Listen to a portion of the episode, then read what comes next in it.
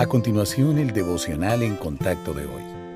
La lectura bíblica de hoy comienza en el versículo 10 de Primera de Pedro, capítulo 4. Cada uno según el don que ha recibido, ministralo a los otros, como buenos administradores de la multiforme gracia de Dios. Si alguno habla, hable conforme a las palabras de Dios.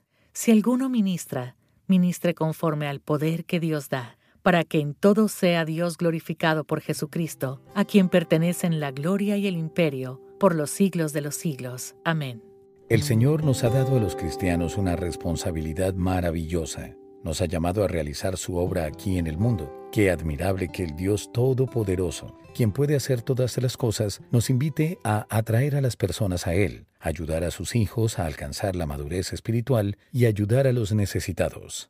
Ser siervos del Señor significa que nos ponemos bajo su autoridad, prestamos atención a sus instrucciones y cumplimos con sus mandamientos. Con nuestras propias fuerzas, esta tarea es imposible. Pero cuando nos sometemos a Dios y confiamos en Él, el Señor nos proporciona todo lo que necesitamos.